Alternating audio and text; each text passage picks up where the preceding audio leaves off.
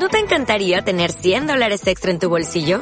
Haz que un experto bilingüe de TurboTax declare tus impuestos para el 31 de marzo y obtén 100 dólares de vuelta al instante. Porque no importa cuáles hayan sido tus logros del año pasado, TurboTax hace que cuenten. Obtén 100 dólares de vuelta y tus impuestos con 100% de precisión. Solo con Intuit TurboTax. Debes declarar para el 31 de marzo. Crédito solo aplicable al costo de la presentación federal con TurboTax Full Service. Oferta sujeta a cambios o cancelación en cualquier momento.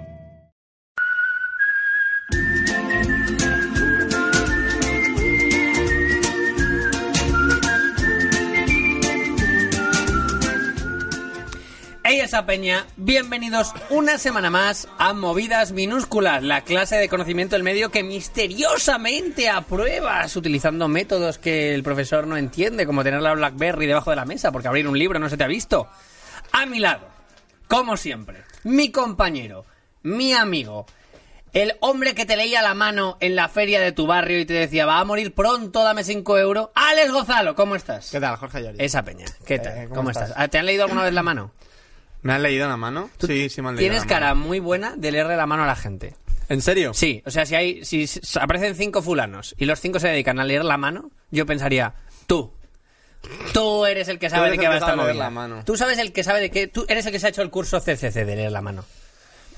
Es que tienes cara de que, de que el espiritismo Vale, Jorge. y el mundo paranormal y misterioso te mola. Eh, me mola a medias. ¿Te lo has tomado como un insulto? Porque me da... No, no, no, no. Porque me da mucho cague. Entonces he fracasado porque pretendía hacerlo. Pretendía ofenderte. ¿Te da mucho cague? Eh, me da cague, tío, todo el mundo esotérico. Entonces lo vas a pasar mal, porque hoy tenemos un programa dedicado al mundo del misterio. ¡Wow! ¡Wow! Podríamos decir qué pasará. ¿Qué ¿Qué misterio, habrá? Puede ser un gran programa. Puede ser un gran mommy. Pa, pa, pa, pa. Repartiendo juego. Eh, la próxima vez que acabemos como una rata en un karaoke, lo vamos a cantar así y lo sabes. Bueno, eh, mommy misterios. Venga. Pues anda que no ha habido misterios bonitos en la historia. Pues anda que no hay cosas sin resolver. Tengo un misterio ahora mismo que es dónde está el Crash Bandicoot. Y maldita sea si lo vamos a resolver ahora mismo. Es verdad, falta el Crash Bandicoot de la mesa. El Crash Bandicoot dedicado al peor chiste que se haya contado aquí jamás. El misterio ha sido resuelto, estaba en, en el estudio. Y al, al igual, al igual que los chistes que sueles tirar para llevártelos, ha sido fácil. Eh, bueno, Obvio. es hora de entrar en materia, en materia de abrir nuestros corazones y contarnos qué tenemos nosotros que ver con ese tema. Y por eso ahora entramos en Personal Experience. Personal Experience. Alex, como cagazas que eres, estoy deseando oír si te han pasado muchas cosas misteriosas. Cagazas, ¿eh? Sí. Mira, es que eh, hablando de misterios, eh, no me he ido tanto al mundo de lo paranormal que podría haberlo hecho. A ver, un misterio es todo. Un Claro, misterio claro. es, en el desván hay un fantasma, como, eh, ¿quién es el malo del profesor Layton? O quién se ha comido las ¿Eh? galletas. ¿Por qué no O hay sea, canela? ¿Por qué no hay canela? ¿Quién ha cogido mi tupper rojo? Ayer compré canela, no hay canela. Porque todo eso son misterios. ¿Cómo se ha vaciado tan rápido mi bote de salsa de soja? Hay muchos... Hay Vale. muchos misterios posibles. Te traigo un misterio, que es el primero que recuerdo, em, de cuando yo era niño. Cuando iba al colegio, yo he leído muchos libros de misterio. Bien. Bien, los niños libros. tienen que ir al colegio. Buen trabajo. Primer punto. Empiezas en positivo. El Estado funciona. pues llegué y entonces estaba en el patio con unos amigos y encontramos en un edificio, en una pared, una, una pintada. Una pintada no te creas que era un taqueo un graffiti que flipas, era pues ahí escrito en un lado. Pero- era una cosa de ya, ni 5 centímetros. Pintada de centímetros. Rotring gordo. Sí, vamos, con un boli, o sea, tampoco algo así. Vale. El caso es que llamó nuestra atención, porque era un insulto y ponía Borja. Ponía Borja, no sé qué, no me acuerdo cuál era el insulto. ¿vale? no, no te acuerdas del nombre, pero no del, de la No, el palabra. insulto no me acuerdo. Pero sí que me acuerdo del nombre, claro, porque fue una investigación muy a fondo. O sea, nosotros llegamos y, y vimos eso como el insulto a Borja. y había un Borja va- en mi clase. Tenemos que poner un, tenemos que poner la- una buena imagen en la imaginación de la gente. Así que vamos a decir que ponía Borja subnormal. que, me, que me hace gracia como taqueo. Vale. Borja subnormal. Bien, profundicemos. Entonces, nosotros dijimos, a lo mejor es referido, bueno, no, no a lo mejor, teníamos seguro que era referido al Borja de nuestra clase. Y dijimos, ¿quién lo habrá Porque es puesto? un subnormal. No, no, no sé por qué lo asumimos. Y dijimos, vale, eh, hay que saber quién, quién ha sido, ¿no? Entonces, eh, nosotros como niños idiotas dijimos, han sido las niñas. No. Sí, sí, habrán sido las chicas. Y entonces lo que hicimos fue una labor de investigación en la que cogíamos un folio. Una labor de investigación machista. Punto Sí, claro, uno. claro. ¿Eh? Eh, estamos en, en los años 90, que ahí no, claro, es que no está desarrollado el los feminismo. 90 no fueron un punto lila. No. En su totalidad. Desde Bueno. luego que no. Pues viene un... O sea, cogimos un folio y un bolígrafo. y le fuimos pidiendo a las chicas que escribieran una palabra. No me acuerdo si dijimos pon Borja. ¿En porque serio? era muy, muy tocho, ¿no? Entonces, para ver que, cuál era su tipo de letra, su caligrafía, y compararla con la del, la del ladrillo, la de la pared. Pero claro, hubo algunas que pasaron de nuestra puta cara, en plan de yo no voy a hacer esto, otra que aposta hacia Venga, como claro. una letra de A mierda. resolver misterios de la banda del patio a otro lado. Claro, efectivamente. Claro. Y, y nada, y al final pues quedó eso sin resolver. O sea, fue el primer misterio no resuelto. ¿Y sabes por Aunque qué? te digo una cosa, eh, está clarísimo que no era ese Borja el que por el que, o sea, era un colegio. Era un buen tío ese tal Borja. Eh, es que si lo digo O sea, ¿le ahora, puedes acusar ahora mismo de ser culpable? sí, yo creo que él y yo nunca nos llevamos del todo bien. ¿Fuiste tú? No, no fui yo. Vaya, está guapo, ¿eh? Este es el- Te voy a que contar. Esta es la mejor manera de encubrir un crimen. Investigarlo para solucionarlo. Oh, ¿quién habrá matado al millonario? No puedo ser yo, que me he quedado su herencia. Pero ¿quién de vosotros? No, pero te cuento la anécdota más guay de toda esta historia, la que a mí más gracia me hace. Eh, estamos en, en medio de, de la crisis, el recreo, en plan de, oh Dios mío, Sí que alguien pasaban ha cosas. escrito. Sí que pasaban sí. pocas cosas, ¿eh? Para que eso... El main event. Oh Dios mío, alguien ha escrito algo de Borja allí, no sé qué, wow. Y entonces un, un colega dice, eh, esto totalmente con, in- con inocencia, ¿eh? No, no es que él tuviera ninguna segunda intención. Entonces dice, ah, mira, en otro lado de otro edificio, dice, ahí también han puesto Borja. Y nos acercamos y ponía puta. No ponía Borja. O sea, ponía puta. no resolvisteis. Y nos empezamos a reír un montón. Y, y el chaval como, ahora no, no, que no pone Borja. Claro, no que pone resol- puta". bueno, no resolvisteis lo de Borja por vuestro machismo, porque solo acusasteis a chicas, pero resolvisteis el caso de la miopía de tu colega. Claro, Semi- semipleno. El cabrón no llevaba gafas, y claro. Semipleno clarísimo. Pero, pero bueno, es que ya sabes esa época que, que es como, ay, las niñas son tontas, las niñas no sé Quiero qué". pensar que eso, que ya no es así. Quiero pensar que, claro, pero yo, yo también crecí en un cole yo así, creo- ¿eh? No lo sé, porque tendré que preguntarle a mi primo. Mi primo es pequeño, tendré que preguntarle, Claro, pero... pero es verdad que los 90 pegó Era, fuerte. era- pero claro, era muy así. Pegó los fuerte lo de los chicos no y las qué. chicas. Los Serrano no ayudó. Aunque, claro, aunque te voy a decir una cosa, yo, yo era eh, friendly a tope con todo el mundo. Claro. O sea, yo sé que... Yo a mi cumpleaños invité a todo el mundo. Para más regalos. De hecho, hemos hecho programa, no sé si hemos hecho programa del amor, Eh, pero si lo hacemos... Creo que sí. Sí, puede ser. Bueno, si volvemos a hablar algo de amor Sí que ya estamos y, las y narices. Ya, ya de no sabemos ni qué hemos hecho. te contaré otra personal experience que me dejó muy marcado en, en- hace no tantos años. Bueno, qué bien. Eh, hace no tantos años. Hace a lo mejor Si pasó la años. semana pasada, sigue siendo personal experience, pero Hace a lo mejor preferimos que nos remontemos. No está mal. Yo también me voy a remontar a mi cole, eh, en el que mi cole era un cole reconvertido, era un, era un colegio de curas. Pero, antes fue un pero- cementerio. No, pero antes funcionó como- Pero antes era una frutería. Así que, no, no. Pero antes era un colegio solo de chicos. Y mi cole fue uno de esos colegios que de repente eh, los curas aflojaron, aflojaron la cuerda y dijeron, venga, que también haya tías. Y había como, en clases de 30 chicos, 6 chicas, fácil. Como mucho, como mucho. Y, y además, y, y era muy era muy los serrano, muy las chicas por aquí, los chicos por aquí. Y, sí. Pero vamos Sí. al misterio. Vale. Yo crecí en un colegio de curas. Y mi mayor misterio, siempre, siempre acabamos yendo a la religión, pero claro, si mi infancia ha estado ligada al catolicismo, pues Sí, ¿qué os voy a contar? Lo que yo pensaba. Eh, para mí, mi mayor misterio es que les volviera locos los misterios del catolicismo a los curas. Me explico. Yo soy un niño criado con la televisión de los 90. Dragon Ball, sobre todo. vale. ¿Vale?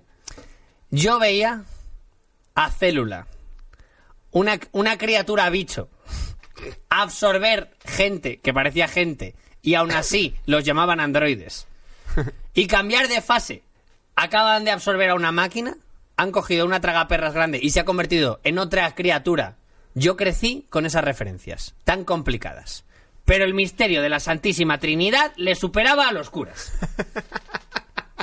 Ese No era mi, mi misterio es, pero ¿qué no entendéis? Mi, mi- claro, mi, mi misterio es que yo lo entendía. La Santísima Trinidad, mm, te la he traído escrita, proceda a leerte. Es el dogma central sobre la naturaleza de Dios en la mayoría de las iglesias cristianas. Afirma que Dios es un ser único que existe como tres personas distintas o hipóstasis, Padre, Hijo y Espíritu Santo. Una misma movida. En tres cosas. Si yo lo entiendo, ¿por qué vosotros no? Ese era mi mayor misterio. Porque a lo mejor en los 90 no estaba tan desarrollada la, la psicología. Claro, a mí me da ganas de decirle, pero claro- ¿has visto? ¿Por qué, ¿Por qué en Super Saiyan 3 no tiene cejas? Eso es un misterio para mí. Eso es, esto se entiende perfectamente. Si hay cuadros. Si hay cuadros que lo explican. Es verdad que tú lo ves clarísimo. Yo lo, claro, yo lo veía Tú muy le pones claro. a alguien de Dragon Ball o los Caballeros del Zodíaco lo que sea y es como, pero esto no lo entiendo, pero esto porque Claro, sí, pero esto si porque tú le pones los caballeros del zodíaco Pero bueno. a alguien y lo entiende, joder, luego cómo no va a entender una religión. Pero pues hay un dios y a veces De tiene hecho, varias formas. Los Caballeros del Zodíaco se basan en la religión, en la mitología griega. Claro, eh, escúchame, eh, no entiendo el cristianismo. varias mitologías, Pero si solo hay un fulano de Dios. Eh, si no entiendes la religión griega, si no entiendes lo de que Zeus se convirtió en toro, vale, mira, ahí entiendo que haya más misterios. Sí, sí. Pero esto está clarísimo, joder. Bajó, le empalaron, resucitó, ah, yo lo, yo lo entendía perfecto. Que está clarísimo. Bueno, que no me tengo que enrollar más. Con... Le estoy dando demasiadas vueltas. Ya está, sí, porque es un trauma. Y me estoy enfadando, sí. Es un trauma y esto no es tu terapia. Esto no es mi, mi puta terapia. Eh, pero ahora lo que hay que entrar de verdad es en la cosa que le interesa a la peña. Yeah. Y esa es Un hipervínculo a la cultura. un hipervínculo a la cultura. Porque aquí habéis venido a qué? ¿A por historia? No. Hay eh, días que habéis no la venido a- traemos. Así que esa pregunta os la tenéis. Ese es el misterio, amigos. Ese ¿A es el misterio. venido? Ese es ¿A el misterio. ¿Qué hostias hacéis aquí? Es el misterio. Bueno, vamos a entrar en harina. Alex Gozalo.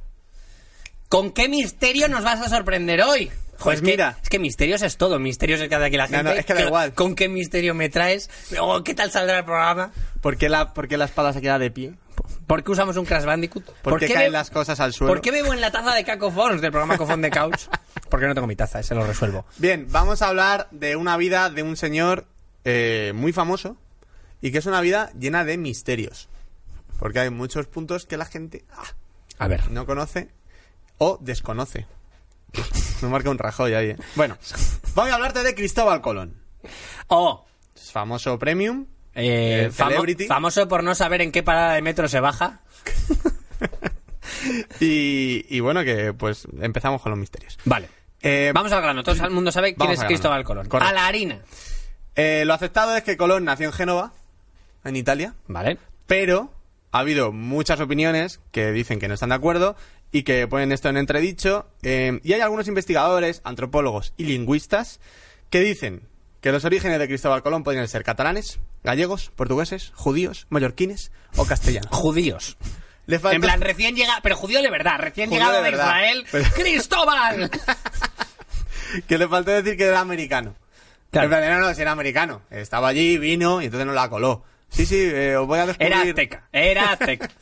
Y vino. Le faltó eso. Hay una tierra al otro lado, licenciado. Pero te lo desarrollo. Salvador de Madariaga creía que Colón era un judío converso Vale. y que por eso trató de ocultar su origen. Lo cual podría tener cierto origen, o sea, cierto sentido. En plan de, si no, me van a dar pal pelo. Y no quiero que la gente lo sepa. Eh, luego hay un historiador peruano, Luis de Ulloa, que asegura que el almirante era Joan Colom, que es como otro personaje, Ah. ¿vale? Como que se cambió ahí un poco. Y que era un noble catalán que luchó contra el rey Juan II de Aragón.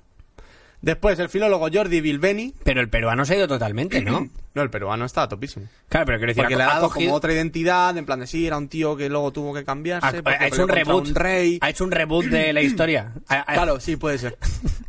Se podría hacer un spin-off de lo que para mí era Colón antes. Claro, exacto. Está Ha reiniciado guay. la saga. Era eh, Colón, que antes era un... un- era Joan Colom y después pasó a ser un tipo de pan. Te vas a fin. quedar. Este ni siquiera lo he entendido. Te quedas Es el que hay un pan que es Colón. Hay un pan que es Colón. Sí, el Tú- Colón. En mi panadería solo hay chapata. Por eso me quedaba a Bueno, medias. y Pero vale. baguetes. Bueno. Eh, otro filólogo, Jordi Bilbeni, apuesta por un Colón de origen noble, nacido en Barcelona también, mientras que hay otros estudios que sitúan la cuna del descubridor de América en las Islas Baleares, y los Balears, como por ejemplo el periodista e investigador Nito Verdera, que Vale. dice que era de Baleares, que además asegura que su lengua materna era el catalán y que nació en Ibiza. Oh, Eso explicaría que montara fiestas en América. Cuando claro. Es- eso explica el ambiente festivo al llegar. Perfecto. Y nada, eh, también hay historiadores que señalan que vino al mundo en Felanix, que es una isla de Mallorca, y que era hijo del príncipe de Viana y hermanastro del rey Fernando el Católico. O sea, esto ya... ¿Hermanastro? Claro, esto ya es la telenovela. Este es el otro reboot. Es- pero este me gusta más porque este, eh, pero claro, es una telenovela de la hostia. hay lazos familiares. Claro, tú imagínate, porque ya hay mucho rumor de que si se tiraba Isabel la Católica, tal, y de repente eh, Dios mío, no solo te has enrollado con Sino esta que es el mujer, sino que eres mi hermanastro. Y, buah, y es boom. Buah, es la boom. his- el cuñado que se lía con... Localia, compra y de repente, eh, frijolito se queda corta. bueno, Bueno, eh, hay más datos y uno de los pocos confirmados es que mm, murió en el 20 de mayo Yo- de 1506. no, no está confirmado, pero se cree que murió. Eh, la- hay otra teoría que es que si vais al Paseo de Gracia, todavía le tenéis por ahí, está mayor, así que habladle bajito, que se, Sentado, dando de comer a se asusta fácil.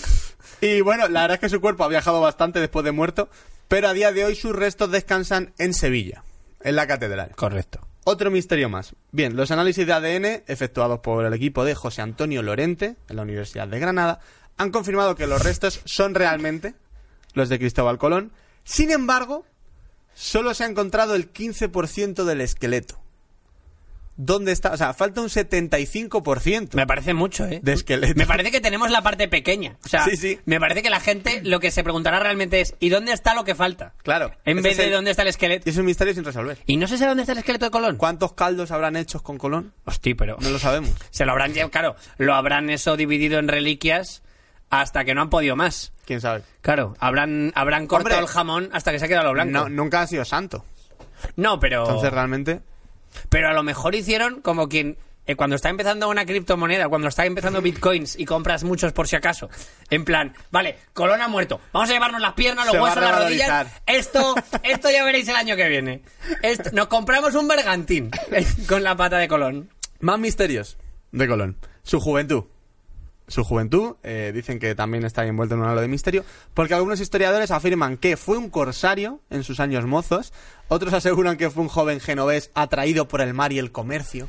Está muy romántico. Sí. Es que yo me quiero follar al mar.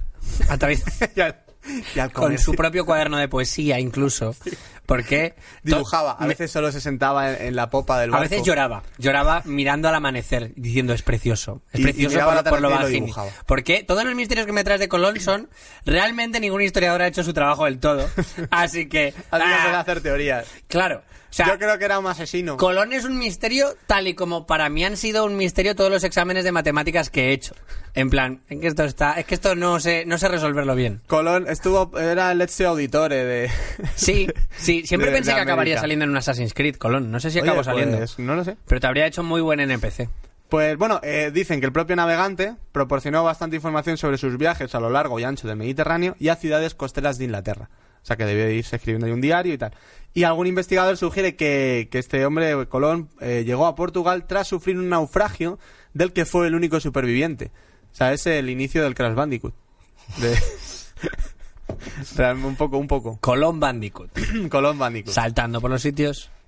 Y bueno, y aparte ya, eh, en lo que es su, su gran logro, que es descubrir América, Bueno. también hay quien dice que Des- él ya conocía... descubrir. Descubrir.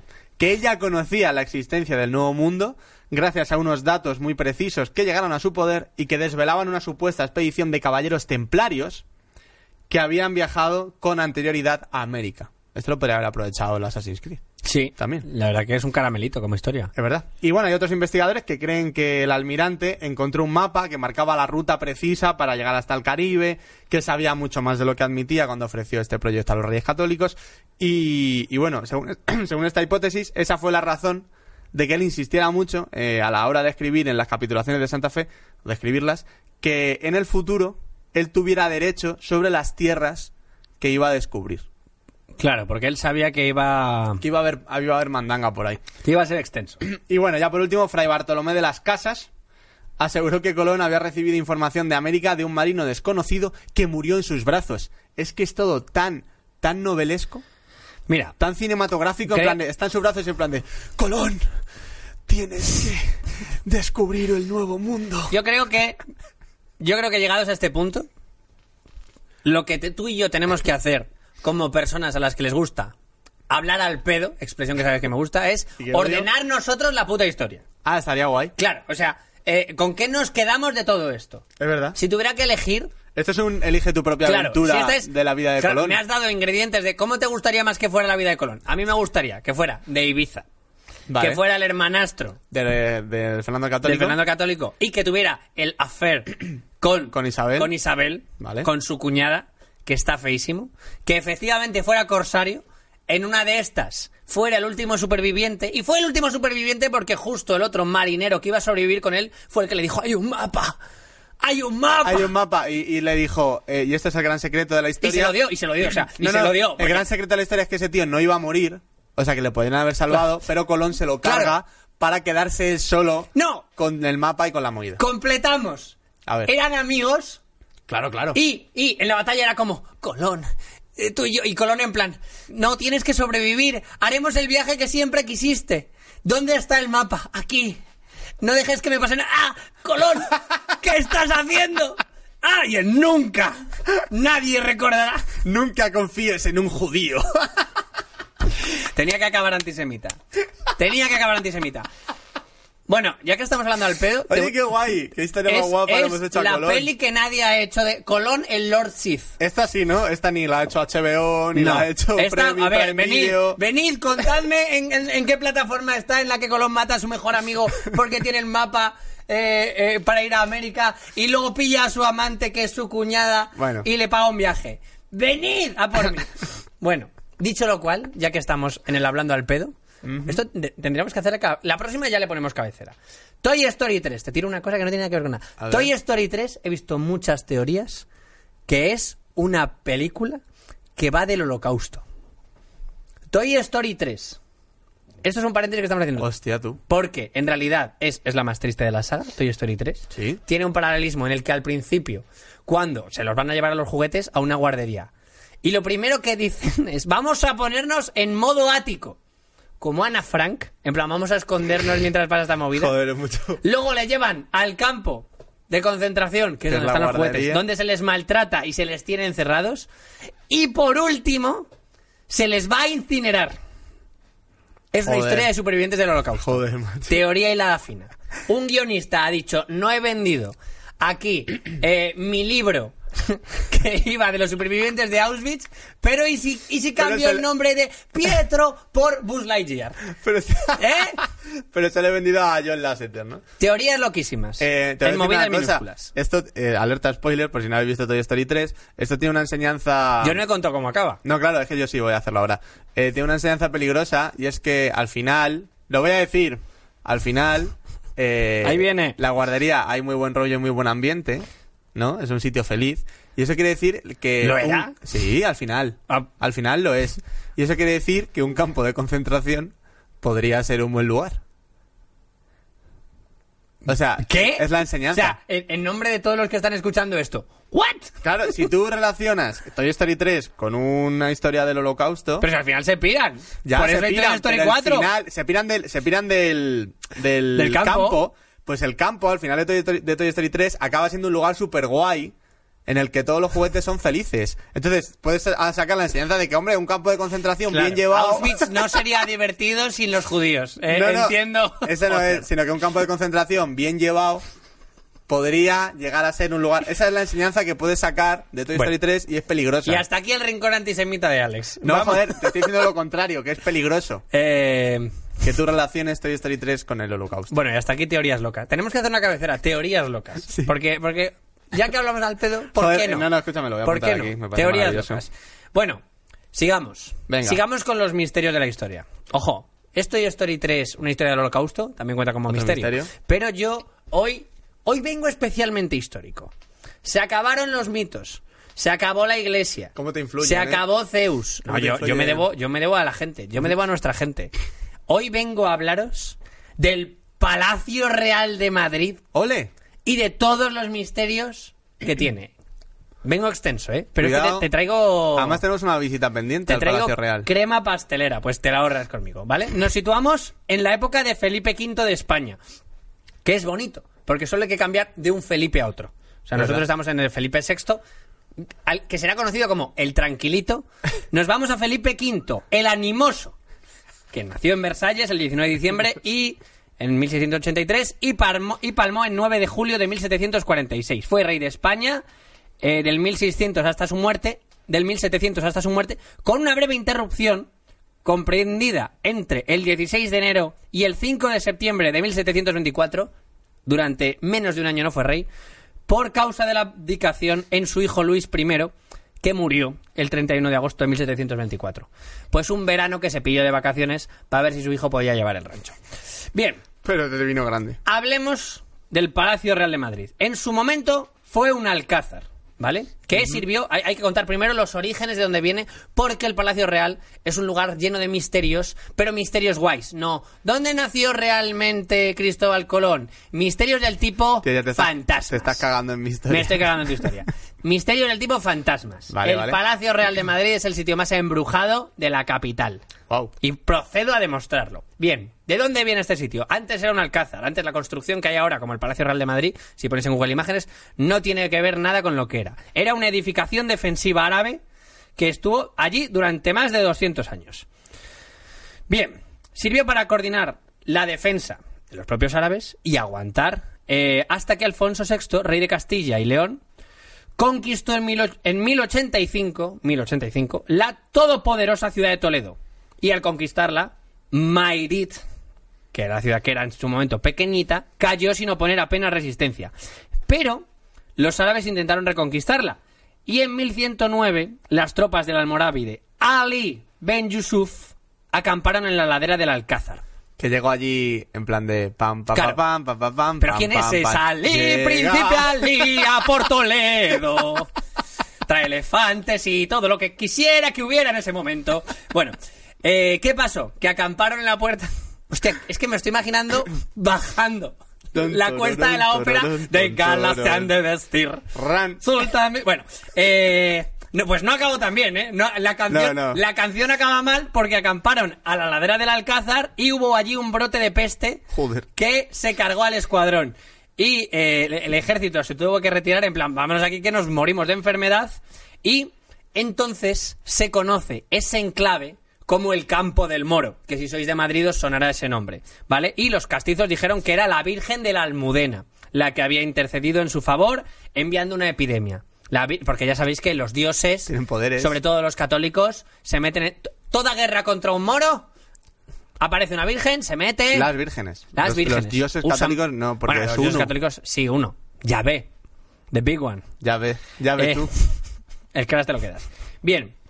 Eh, eso es el origen del campo del moro. Posteriormente fue reconvertido, ya tenemos Mairit, eh, el Alcázar, se convierte en el Real Alcázar y aquí ya empiezan a pasar cosas locas. Punto número uno. Eh, se dice que aún se pueden oír los gritos y lamentos de los defensores caídos durante la batalla en el campo del Moro. Y que si iban por allí, o sea, era un lugar un poco maldito. A la, la gente evitaba pasar por los terrenos del palacio porque se decía que había fantasmas de los que murieron de la peste. Punto número uno. Y a la gente le daba miedo. Punto número dos, porque daba miedo. Se dice que en, el- en los muros del Real Alcázar se practicó un exorcismo a Carlos II. Hostia. Recordemos que se le conocía como el hechizado. Que se dice que había un duende que habitaba el edificio al que no se le ocurrió otra cosa que dar de beber al rey los sesos de un muerto disueltos en un tazón de chocolate, provocándole todo tipo de males. Joder. Y como ya sabéis, la única manera eh, de salvarse de los sesos de un muerto es con un exorcismo. los sesos de un muerto con chocolate, fatal van. Viene así en la guía de la salud Bien. que tiene que tenéis en casa. Exacto.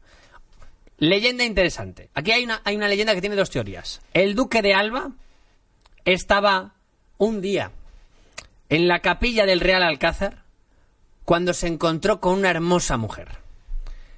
Y se dice que esta mujer de repente hizo sa y le miró la cara. Y era la mismísima muerte. Y era la parca. Aquí hay dos teorías. Una, que se la encontró el duque Una, de Alba. que es mentira. Una, claro, tres, tres pues. Yo y, y la, una la puede que sea mentira. Eh, todo indica que es mentira. Esto, esto no es están aquí. Aquí no hablamos de muertos. Eh, pero se dice que opción A es mentira, por supuesto. Opción B eh, se la encontró y dijo, ay que me he encontrado a la muerte, ay qué susto nos hemos dado. Bueno, a seguir con mis cosas. Y la opción, claro, Oye, que ya que Claro. hablamos otro día. A mí no me parte el día. Uy, me he encontrado la muerte desayunando. Ah, pues luego no voy a faltar al trabajo por ello. Eh, y la opción C es que no fue el propio duque. Que fue un sirviente. Y la historia es un poquito... es- esta, esta sí que da más miedo. A ver. Y te traigo eh, un escrito que narra cómo ocurrió. Allí había acudido un sirviente del duque de Alba a escuchar misa. Porque cuando no hay cascos, pues, pues debía ser increíble eso. A la capilla del Real Alcázar. cuando fue protagonista de un encuentro que a la postre resultaría mortal. Se encontró con una hermosa dama que no era capaz de quitar el ojo debido a su belleza. Sin embargo, tras el oficio, quiso echarle una nueva ojeada y al hacerlo horrorizado, descubrió que el rostro de la dama no era otro que el de la mismísima muerte. Me flipa la gente que es capaz de reconocerla. Más uno a eso. La O gente... sea, Mirad, es Marta. ¡No, es la muerte! claro. ¿Por qué sabéis? Es que, ¿cuál es la cara de la Porque muerte? la siguiente pregunta ahí es, ¿os conocéis? O sea, Eh, claro, a lo mejor a mí me preguntas y te digo, pues la cara de la muerte será la de Carmen Sí. Lomana, un Sí, poco, claro. ¿no? Algo más... más cosa- delgadita. Carmen Sí. Lomana habiendo hecho Eh, eh, sequita, a lo sequita mejor del gimnasio. Sin el Botox. Claro. Algo así, ¿no? El hombre quedó tan impresionado que allí mismo se desmayó y hubo de ser trasladado hasta su casa, donde poco después de dar testimonio de lo que había visto, falleció de la impresión recibida. Ojo, la muerte le dijo, ¡eh! ¡Nos vemos por la tarde! Y, bueno, y infarto. 1734. Hubo un incendio que se bajó todo el Real Alcázar y que destruyó por completo el edificio. Después de ello se levantaría el que ahora mismo es el Palacio Real. Se dice que el día del fatídico incendio se le atribuyó su origen a las almas y duendes duendes que vagaban por el Real Alcázar, Que, ya no, que que no a los elfos. ya esos, que esos se comportaban. Los elfos están, Sabían como ya comportarse. sabéis, en el Polo Norte, coño. Pero que sabían que no- comportarse, joder. Exacto, son gente educada, se les puede invitar a cenar. Se les... A un duende no le puedes decir, siéntate en la mesa con No nosotros a cenar. Pero a un elfo El elfo, bueno. te pregunta, ¿me pasas la sal? El elfo es que te dice, ¿solo hay dos cubiertos? Ya Claro. Y el pescado lo vamos a comer Claro. con este tenedor. por favor. Bueno, se dice que el incendio fue provocado por elfos y almas, o sea, por duendes y almas en pena, porque en ese momento no había nadie en el Alcázar. No hay nadie responsable del incendio. De repente, ¡Pum! empezó a arder. Sin ser culpa de nadie. Otra teoría Bueno, es un, un fusible. que prueba las. Claro, es que, es que ah, si te vas de vacaciones hay que bajar los plomos. Que vuelves y se te ha calcinado la cocina. Otra teoría que dice que es que la construcción del Real Alcázar no era gusto de Felipe V el animoso. Y dijo. Vivió allí y, y se dice que solo vivió. eh, que él estaba acostumbrado al estilo de vida de Versalles, perdón, donde vivió hasta que llegó a España y se dice que solo sopló allí para avivar las llamas en lugar de apartarlas.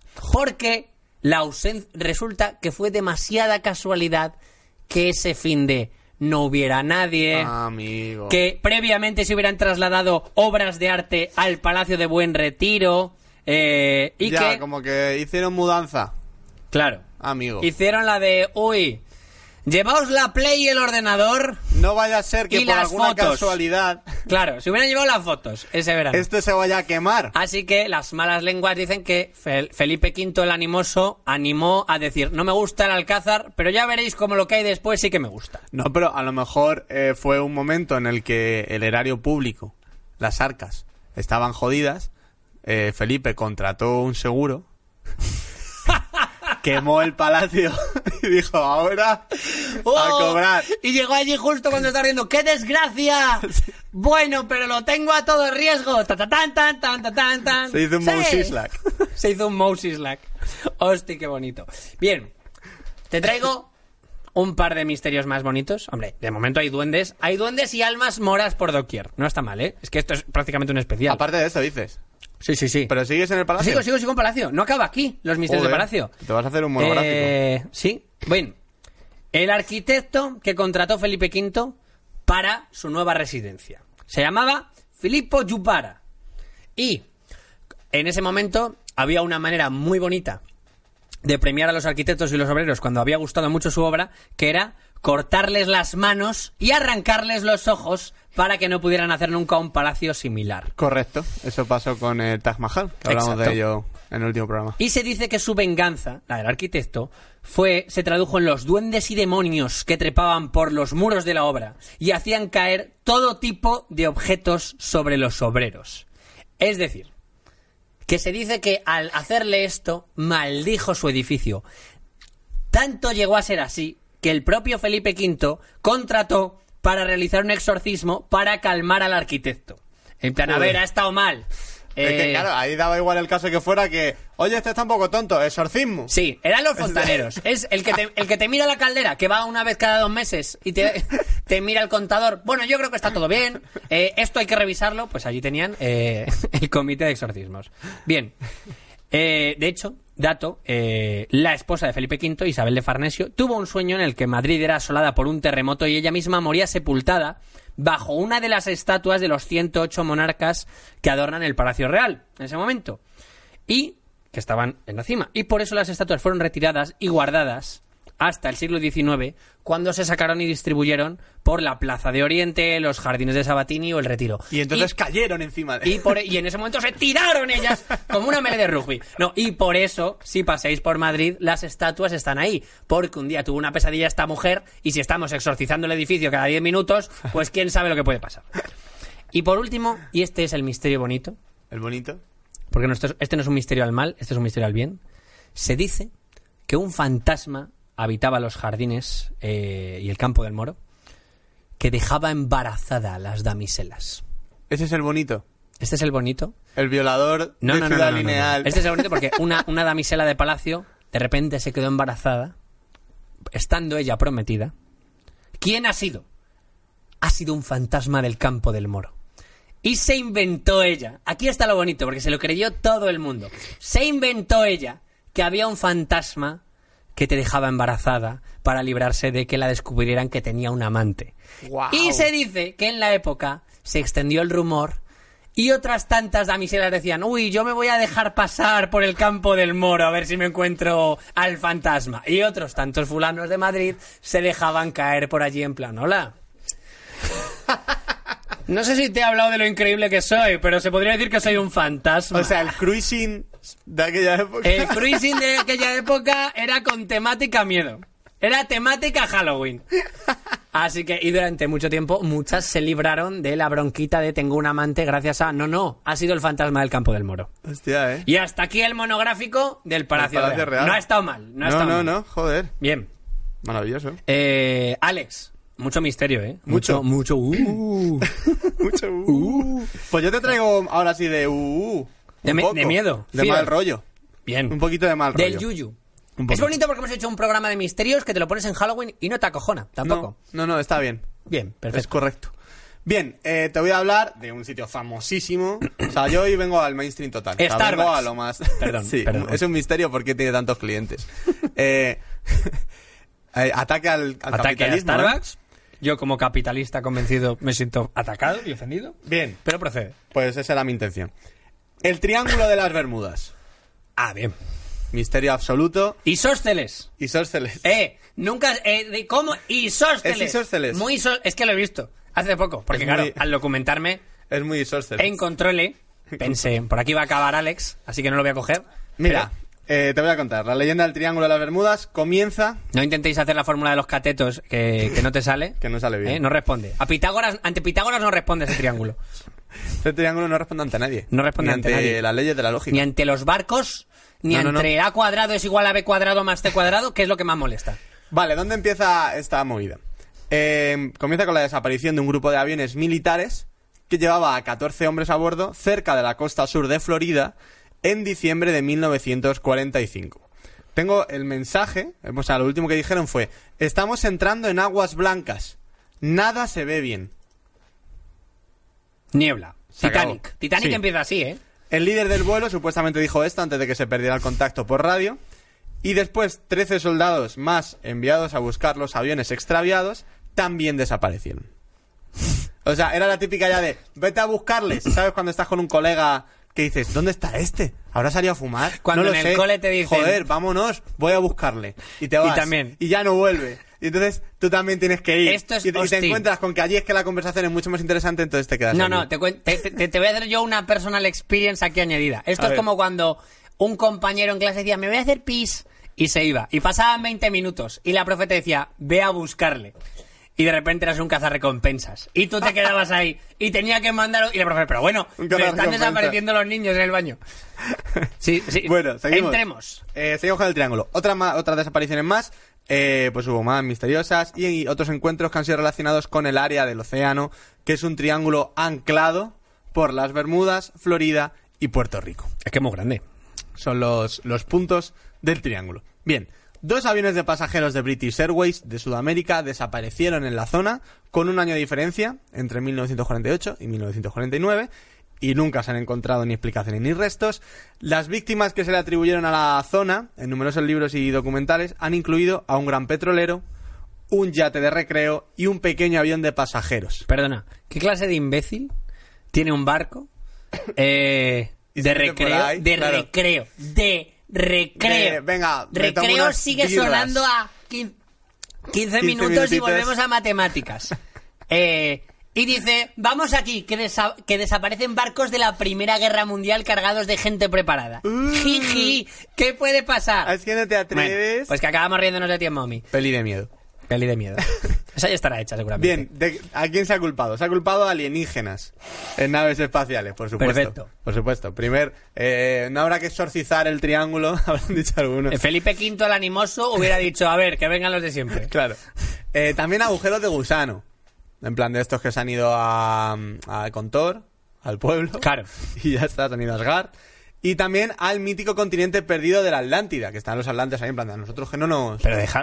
¿A nosotros qué? ¿Te imaginas que los Estamos aquí atlantes... a nuestras cosas. Que los atlantes fueran súper fachas Con con, el tema de la inmigración. En plan, que no venga más, porque vienen de fuera del mundo real a quitarnos nuestro trabajo, Deja a follarse nuestras mujeres, a, a beberse nuestra agua de mar. Sería genial, que por eso ya nadie va, nunca. Por eso ya nadie va. El turismo está muy mal visto allí, Han cerrado la frontera, se han puesto un muro. Y bueno, te traigo una posible explicación.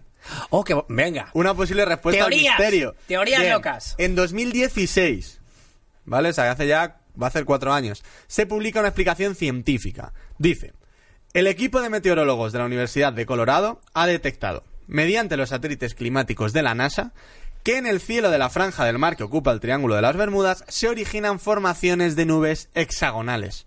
Que como todos sabemos, son las peores nubes. Y son dividibles en triángulos rectángulos. No lo olvidéis. Porque si tú te coges una, una nube pentagonal, Claro. pues eso es mucho mejor. Mucho más fácil de O gestionar. una nube cuadrada. Vale. Te- Minecraft. Bien. Eh, dicho suceso se produce a raíz de microcombustiones que generan bombas de aire de entre 32 y 88 kilómetros de ancho, que se mueven desde las nubes hasta la superficie del mar, provocando vientos de más de 270 O kilómetros. sea, lo que acabas de dar es una teoría correcta de que efectivamente no hay que ir al, Triángulo de las Bermudas. De que hay sarnado. En adelante conocido como el hexágono de las Bermudas. Claro, porque es que el hexágono el no triángulo es, de tan- las no es tan Bermudas comercial. eh, de, las, de las nubes hexagonales.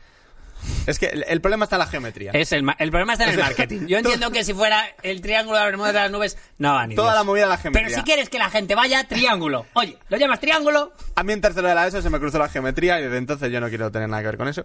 Pero bueno, como podéis imaginar, dice en el artículo, estas corrientes son tan poderosas que provocan accidentes aéreos y marítimos con aviones y barcos, los cuales son engullidos por poderosos ciclones, en el caso de los aviones, y de olas de hasta 14 metros de altura, en el caso de los barcos. Hostia, efectivamente. Entonces, claro, si, tú- si tú estás andando y de repente pasa un aire a 270 kilómetros, Tornado. Tenemos una palabra para eso. Se llama, se Tornado. llama tornado. que es como si te pasa Hamilton al lado o Raikkonen, pues Claro. claro, ¿qué va a pasar? Pues que te vas a tomar por Que culo. te vas al culo, te vas al culo. Como Pero bueno, esta es una explicación posible, porque también hay gente que dice que no, que esto está falseado, que los datos no son así, y que es mentira y que no tiene ningún tipo de base. te diré, Pero bueno, te traigo una posible respuesta me gusta. al misterio. Me gusta porque hay más figuras geométricas y le da riqueza a la historia. Pero eh, yo he estado también investigando este tema y se dice mucho que a nivel estadístico eh, la zona del Triángulo de las Bermudas desaparecen los mismos barcos que en cualquier otra zona del mundo. Quiero decir que no están, o sea, que, que se ha contado mucho de allí, pero, pero que pasa lo mismo en cualquier otra zona del mar. Pero no hace triángulo. Claro, lo que pasa es que no es bonito, no han contado historia, no hay misterio, pero que creo que desaparece eh, dos barcos a la semana o uno.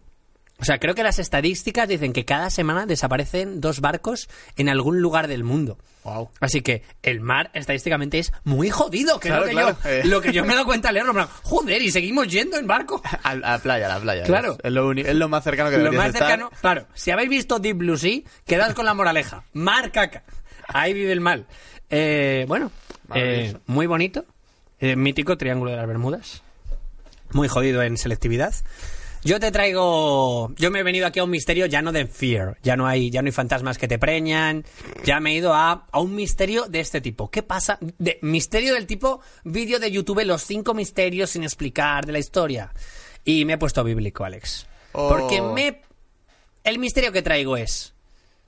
¿Qué pasó con Sodoma y Gomorra? Anda. Claro, porque hay mucho misterio que es. ¿Existieron realmente? Las ciudades de Sodoma y Gomorra. Hay Claro, eh, te, te voy a decir, eso en la Biblia en general. la Biblia en general. Claro. ¿Existió realmente Eh, esto? sí, pero- ¿Pasó realmente aquello? Sí, pero realmente hay muchas movidas que sí que responden a zonas en las que pudieron pasar. Ajá. Y Sodoma y Gomorra son dos ciudades que estaban cerca, eh, que se dice que pudieron existir. Hay sitios dentro de lo que es la mitología que no tiene sentido que hayan existido. Por ejemplo, la Atlántida.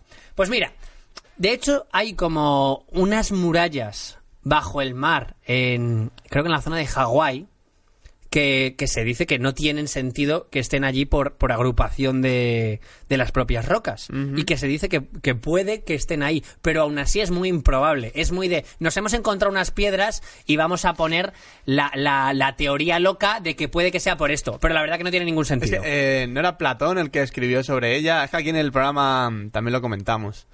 ¿El que de la día, Atlántida? Sí. Algo, sí, sí, sí. Puedes- Con, con José.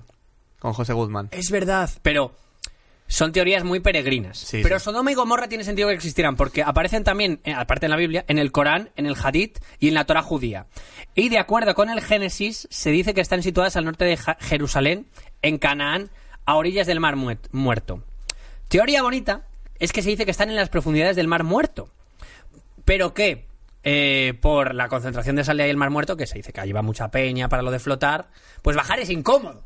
Y se dice que fueron destruidas totalmente. Pero porque la teoría bíblica es que llovió Que ahí azufre y fuego. sí. Y no quedó nada. Así que. Es que no se puede. Si no quedó nada, no se puede encontrar nada. Pero hay una teoría que es que dice que pudo haber un volcán. Pudo caer un meteorito. Sí que pudo llover fuego y azufre. Sí que pudo caer un, un meteorito y cargarse dos ciudades. Que esto no es como Ortega y Gasset. Sodoma y Gomorra. Cerca la una de la otra, pero no la misma. Bien.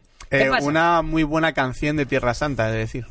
Bueno, Que la añadiré a la playlist de Movidas Minúsculas en Spotify. Es cierto. Escucharnos en Spotify. Por cierto, por cierto, ya que estamos, ya que les invitas a escucharnos la playlist de Spotify, si sois momis y nos escucháis, darle al follow en, en iBox, iTunes y Spotify, en alguna de las tres, que no os cuesta nada y nosotros podemos seguir aquí pues contando mierda, que es lo que Claro. más nos gusta.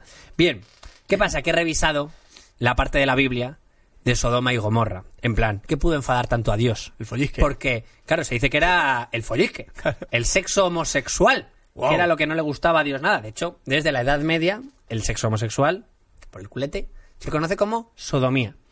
¿Es para tanto? Es la pregunta. ¿Es para tanto eso como para que a Dios se le vaya la olla y destruya Sodoma y Gomorra? Pues lo mismo no, porque te traigo ciertos capítulos del. Antiguo Testamento. Maravilloso. ¿Vale? Bien. Eh, vamos a ponernos en tiempos de Lot, sobrino de Abraham. ¿Vale? Había ido a parar a Sodoma por sus movidas. Pues yo qué sé, había quedado con un amigo ahí. Y Lot era un poco. El Erasmus. Sí. Lot era el de, ay no, salir no, que es que hay que aprovechar el sábado. Era ese Vale. tipo de pavo, ¿vale? Bien. Eh, la música alta le molestaba. Y se dice que fueron a echarle una mano dos ángeles. Porque, hombre, quieras que no, era el sobrino de Abraham. Así que fueron a verle. Te leo. Que teníamos una relación con Los Ángeles. Claro, o sea, quieras que no era negocio familiar.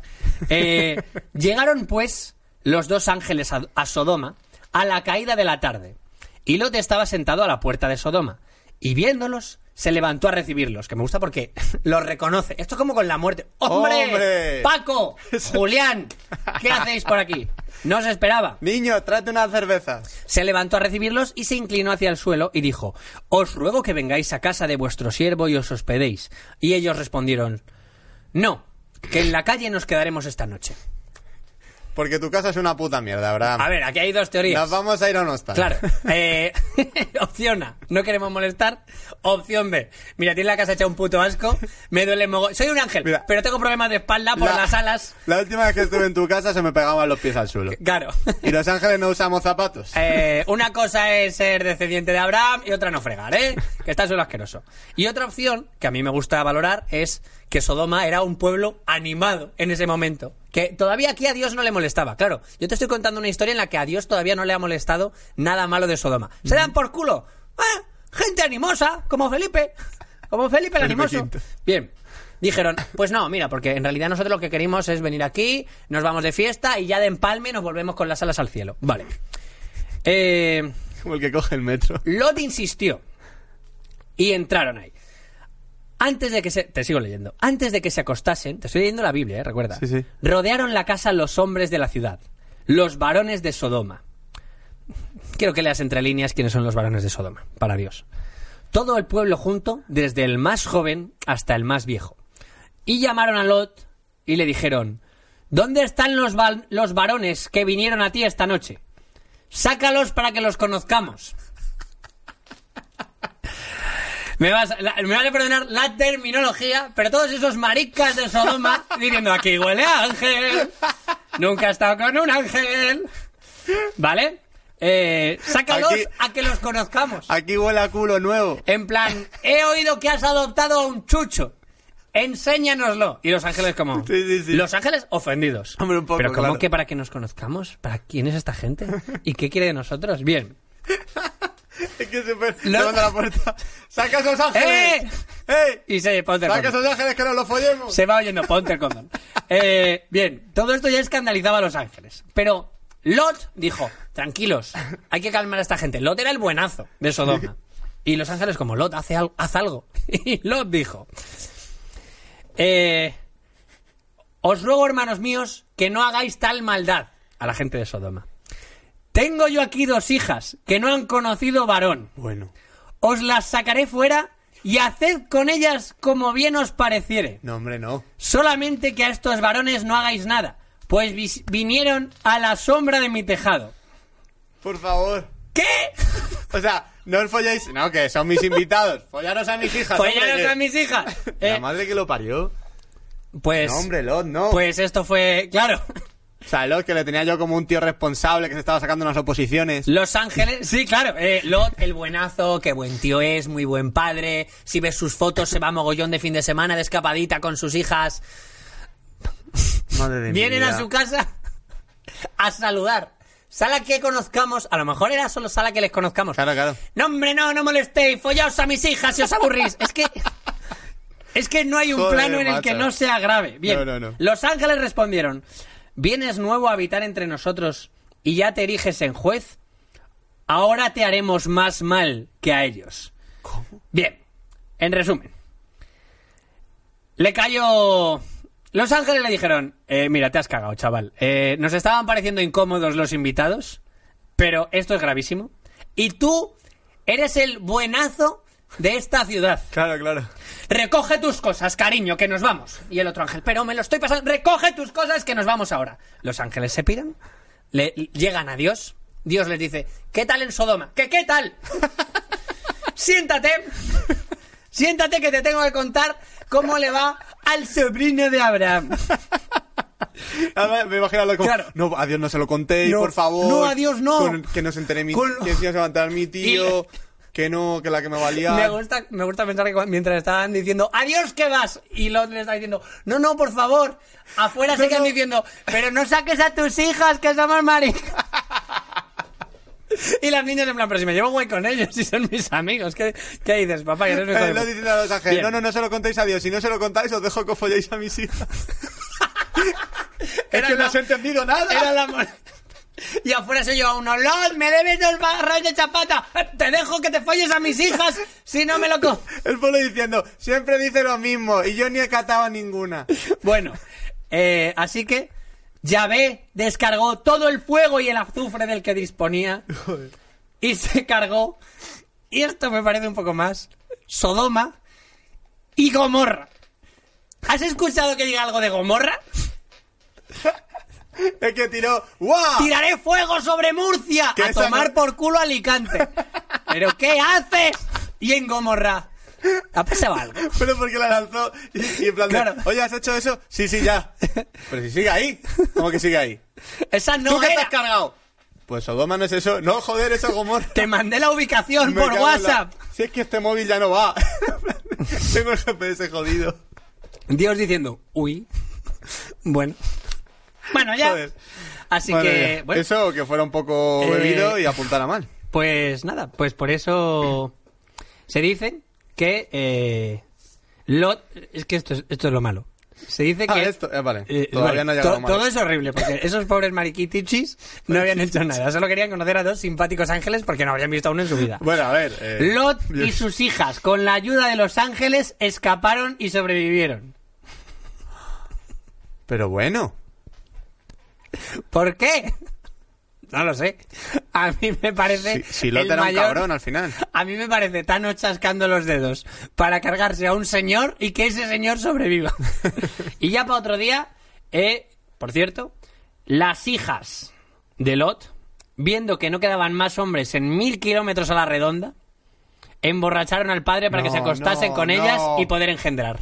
Vale. Esa historia, para otro día que tengáis más fuerzas, que creo que hoy hemos aportado bastante. De hecho, esta me suena. Yo creo que esa historia la hemos hablado o tú la has contado. No, yo te conté una de... No, el del diluvio.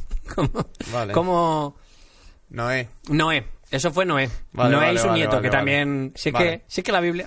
Madre mía. Bueno, Eh, pues programa larguísimo. pues programa larguísimo. Alex, eh, ¿ten- ¿tienes algo más? ¿Cerramos aquí? Sí, podemos cerrar como quieras. Podemos cerrar o te cuento una última mierda. Eh, tú, tú mandas, nene. ¿Quieres que.? Tú estás a los mandos. Mira, voy a decir. Voy a Coge decir todo el fuego y el azufre y haz con él lo Voy que a quieras. decir el titular, eh, porque es casi una noticia crazy. El misterioso puente de Escocia al que los perros van a suicidarse. ¿Es un buen misterio? Es un buen misterio. Es un buen misterio. Porque no hay manera de hablar con ellos. Claro, te diré que desde 1950 los perros que atraviesan Overtown Bridge, que es como se llama el puente, tienden a arrojarse al vacío. De hecho, Escocia ya pidió, tienden. Escocia ya tiende, o sea, pide, pide a sus ciudadanos que no les paseen por allí. En plan de no los soltéis. El paraíso de los gatos. más o menos.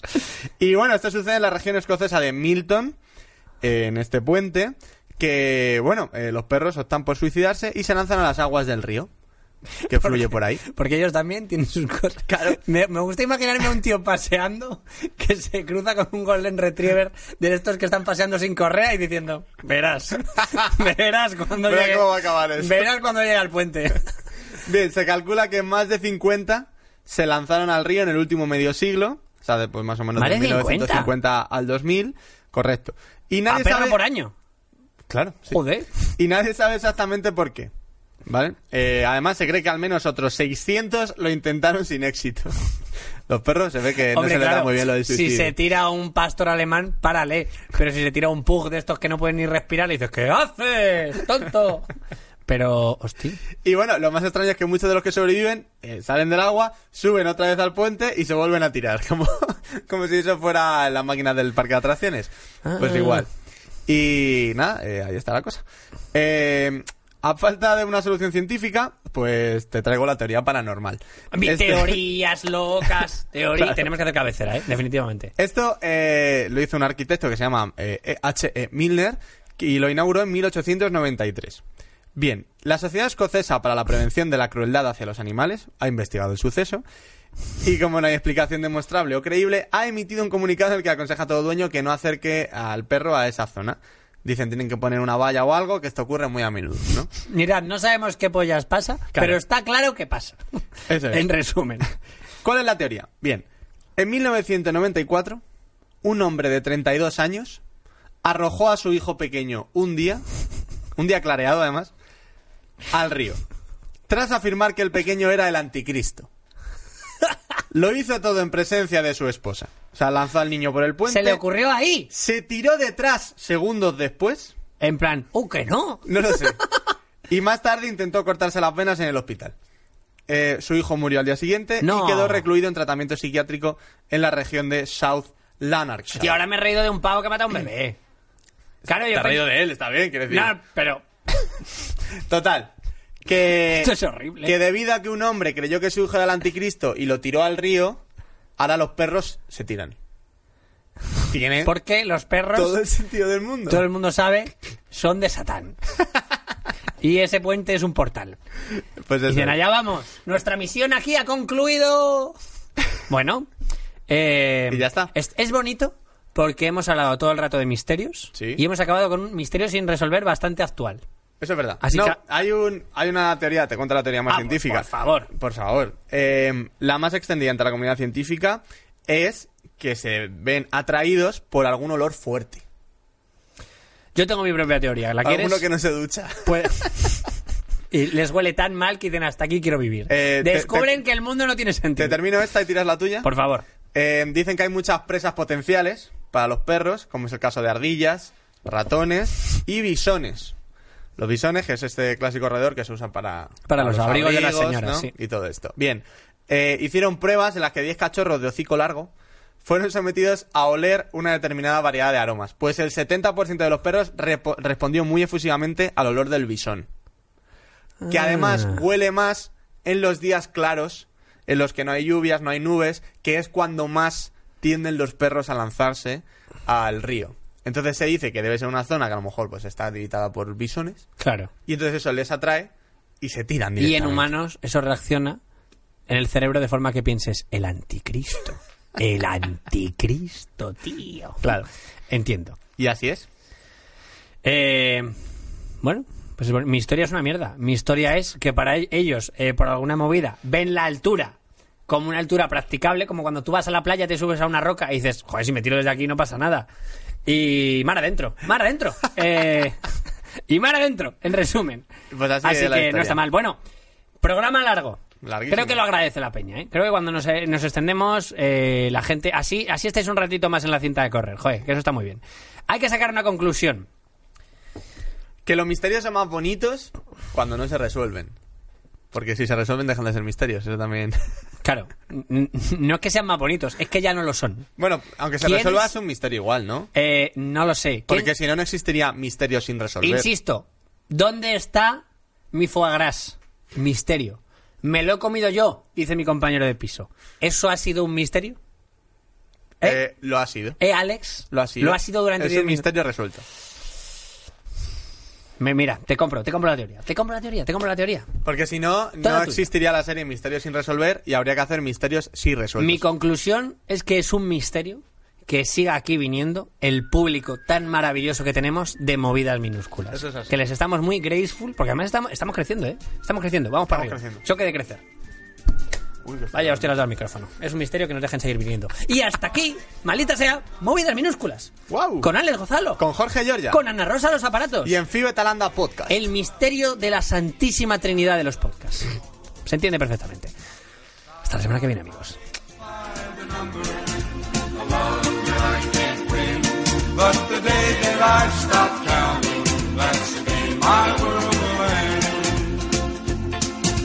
heartache number one was when you left me. I never knew that I could.